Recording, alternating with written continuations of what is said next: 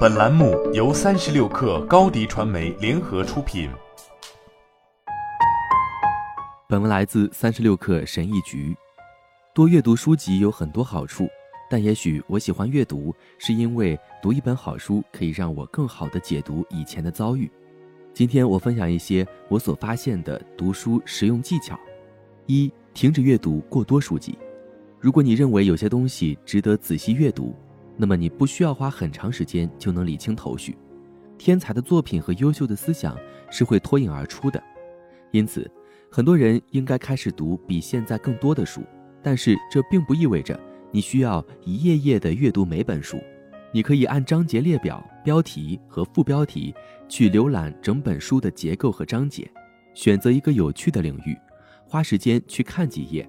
或者随便翻一翻书，看看加粗的文字或表格，很快你就会明白它有多棒了。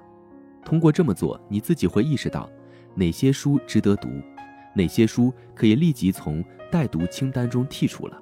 生命太短暂，我们不能将它浪费在阅读普通的书籍上，否则成本太高。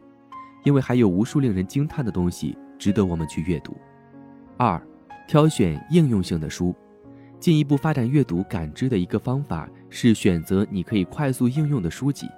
你自己从书中读到的想法付诸于行动，可能是将知识传达给你的最理想方式。实践是一种极具吸引力的学习方式。在每一本有趣的书中，只有一本是具有实用性、指导性的，你可以迅速能够实践和应用的。这很好，你可以在各种各样的书里找到实用性技巧。这些技巧能提高生活的质量。三，做易于查找的笔记，把你读到的东西记下来，什么方式都行，但你要注意，它不应该是一个复杂的框架，而是要简单有效地强调重点。阅读不同形式的书籍，我会用不同方式去做到这一点。无论什么情况，阅读真正的关键是将笔记存储在一个容易查找的文件目录中。没有什么令人信服的理由。让你把阅读认知的任务完全交给你的记忆。四、建立信息树，设想一本书类似于一棵信息树，其中有几个基本概念构成了储藏室，而细微之处则成为了树枝。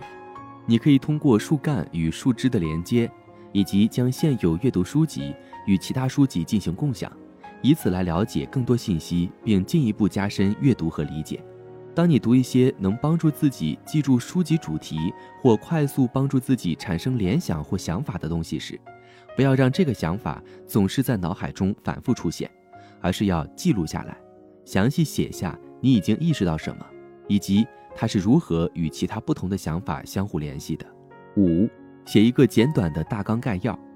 当我读完一本书时，我会挑战自己用三句话来总结整本书。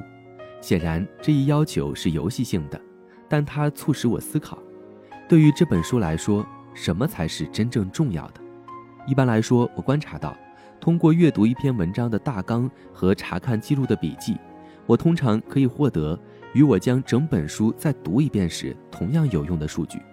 如果你觉得自己不可能把整本书写成三句话，那就考虑使用费曼学习方法。费曼法是一种记录笔记的方法。是以诺贝尔奖得主物理学家理查德·费曼的名字命名的。这个方法很简单，把书的名字写在一张纸的最高点，然后在这张纸上写下你是如何向一个从未知道这本书的人描述这本书的。六，围绕主题，我经常想起托马斯·阿奎纳的一句话：“小心一个孤独的人。”假设你只读了一本关于某一观点的书。并将它视作为你对整个生命分类的理由，那仔细想一想，这样分类有多可靠呢？你对生命的见解又有多准确和完整呢？解决这个问题的一种方法是阅读有关类似主题的各种书籍，从不同的角度切入，通过不同创作人的眼光来审视相似的问题，并尝试超越自己的洞察力。七，再多读一遍。如果一本书对你是有益的。你通常可以在每一次阅读它时都能获得新的启示，并在其中找到你以前从未察觉到的东西。此外，再重新读一遍书籍是有用的，因为你不同阶段面临的问题是不同的。当然，当你把一本书读两遍的时候，也许你会得到一些自己在一开始没有学到的东西。在日常生活中，根据你所处的位置，对生活有不同的理解，也是很正常的。好了，本期节目就是这样，下期节目我们不见不散。品牌蓝 V 想涨粉就找高迪传媒，微信搜索高迪传媒，开启链接吧。